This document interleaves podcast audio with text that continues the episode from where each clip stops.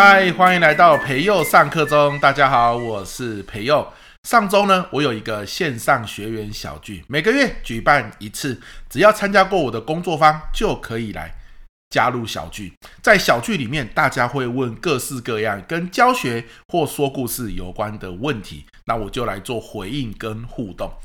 上周的小聚啊，有一个问题挺有意思的，我印象很深刻，特地把它记录下来，录成影片和你分享。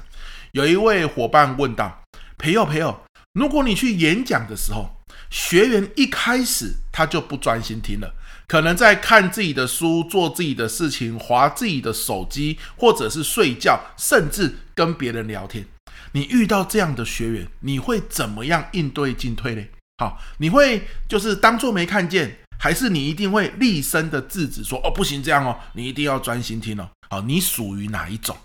哇，这个问题挺有意思的。好，所以我思考了很久，在小剧里面我也有做了回应，今天也跟你分享。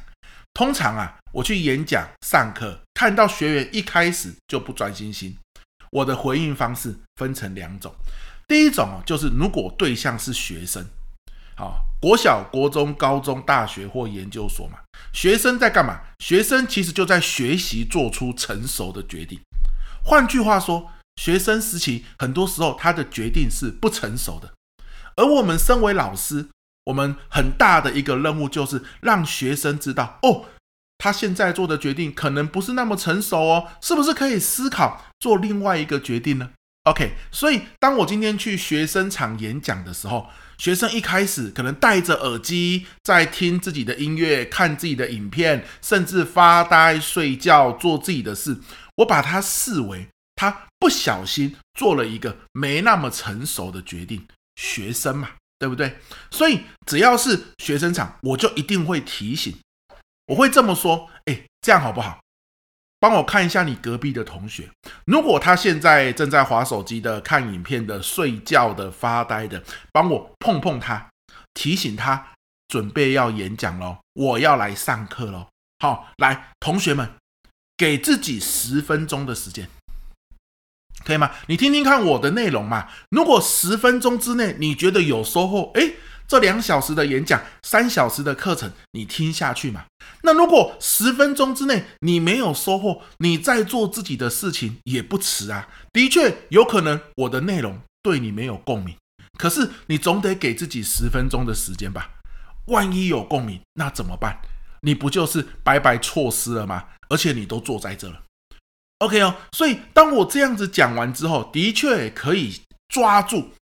绝大部分同学的心思，然后让他可以听十分钟。好啦，maybe 有人就会问，可是万一你讲完十分钟之后，他决定不要听呢？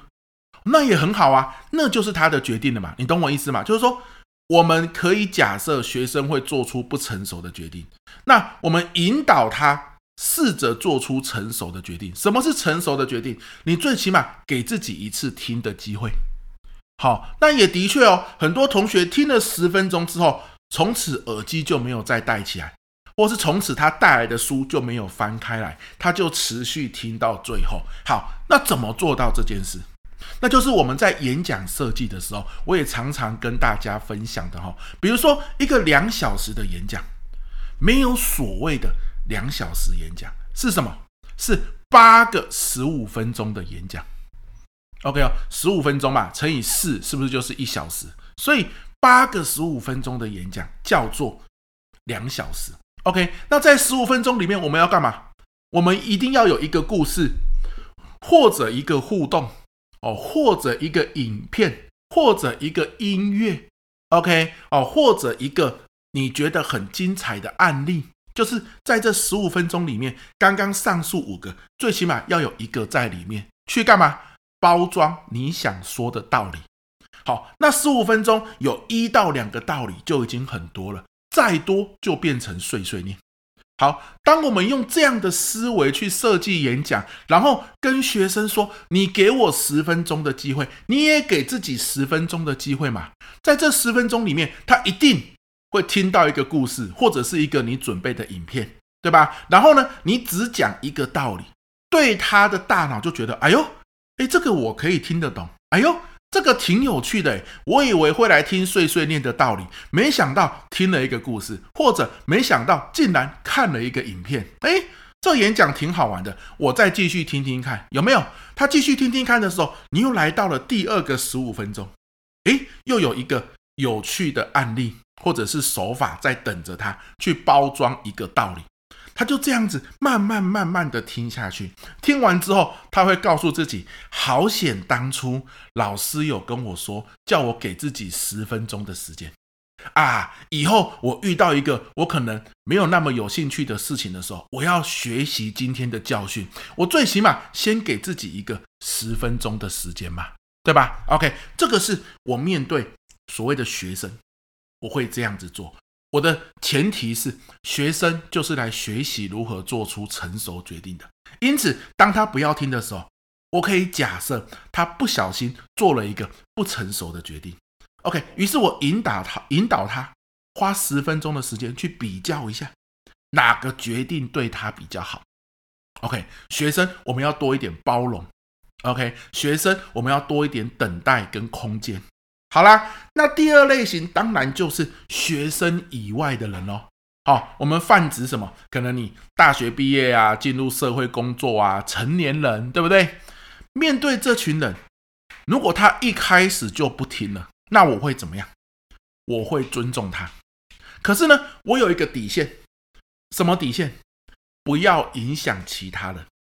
你比如说啊，你真的很忙哦，你是一个这个业务，对吧？我在开始上课的时候，你一直在用手机在传赖，那我尊重你，你你是一个成人了，我可以这个合理的假设，你做的决定都可以为自己负责，是吧？所以当你要这样做，我相信这是你当下最好的决定。好，所以你要传赖，我可以当做没看见。好，你忙你的，我说我的，我说给其他要听的人嘛，对吧？可是呢，如果你传赖传赖变成接起电话来，哇，那不得了了，为什么？因为你会影响到其他人，别人是决定要听啊，对吧？你一讲电话，他们就受到干扰了。所以面对成年人，哈，我尊重你要不要听，可是我有底线，就是不要影响到其他人。好啦，面对这种底线，我就会变成约法三章。所以只要是不是学生的场子。一开始上课，我都会约法三章，而约法三章的核心精神就是以不影响其他人为前提。举例，你可以睡觉，但不要打呼。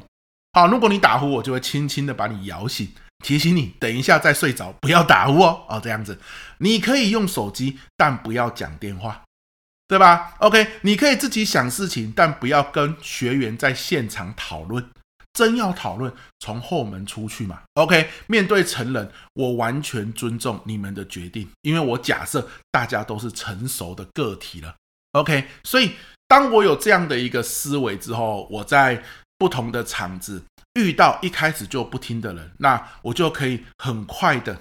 好，去做出判断，我下一步该如何行动？OK，那这个是我的方法。如果呢，你常常有机会去演讲或上课，也常常遇到一开始就不听的人，希望我的这样的一个判断的标准能对你有一些帮助喽。好，那我们培佑上课中下一集见，拜拜。